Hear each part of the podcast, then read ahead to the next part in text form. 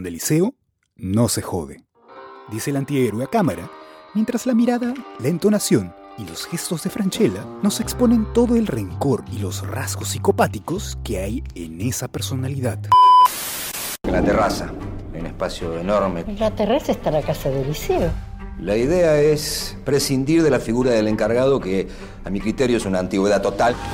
Le pido absoluta discreción.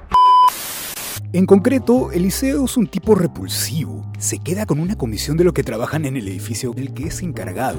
Incomoda a la gente en la calle porque sí, miente respecto a la muerte de su mujer. Espía a los vecinos y, como lo muestra la promo de la serie, le sonríe a todos pero en realidad los desprecia. Bueno, a la mayoría.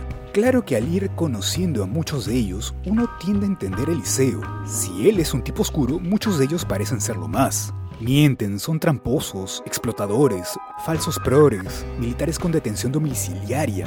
Y si no es suficiente con verlos para odiarlos, luego sucede algo que exacerba más esa situación y nos coloca del lado del liceo. El presidente del consorcio, Matías Zambrano, interpretado por Gabriel Goiti, perfecto también en su rol de garca con Garnet, quiere construir una piscina con solarium en el techo del edificio. Y eso, que cuesta mucho dinero, incluye tener que tirar abajo la casa en la que Eliseo vive y, en consecuencia, despedirlo después de 30 años de, entre comillas, fiel servicio, cierro comillas, y reemplazarlo por una empresa tercerizada de limpieza. Eliseo pone cara de entender el asunto, pero en realidad lo saca de quicio, lo subleva, le pagarán lo que corresponde, insisten, pero el hombre no tiene pensado dejar su lugar en el mundo.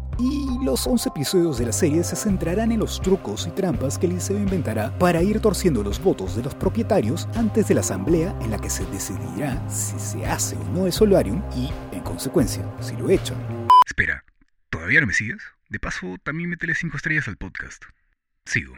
Básicamente es un disparador para que Eliseo vaya operando uno por uno a los propietarios con trucos bastante sucios, meterlos en problemas para luego sacarlos y con eso ganarse sus votos, chantajearlos con fotos o con secretos que sabe de ellos y así. Todo vale porque los otros aparentemente son peores que él. En fin, lo quieren echar y eso le da, supuestamente, derecho a hacer cualquier cosa. El encargado es una de esas series que pueden extenderse por años y años, siempre que se encuentren trucos, trampas y traiciones en las que involucrar a Eliseo y a los distintos dueños. Compuesta por 11 episodios de 30 minutos, el personaje no escapa a estereotipos y una mirada ideológicamente conflictiva. Es presentado como un miserable y hasta peligroso para el resto.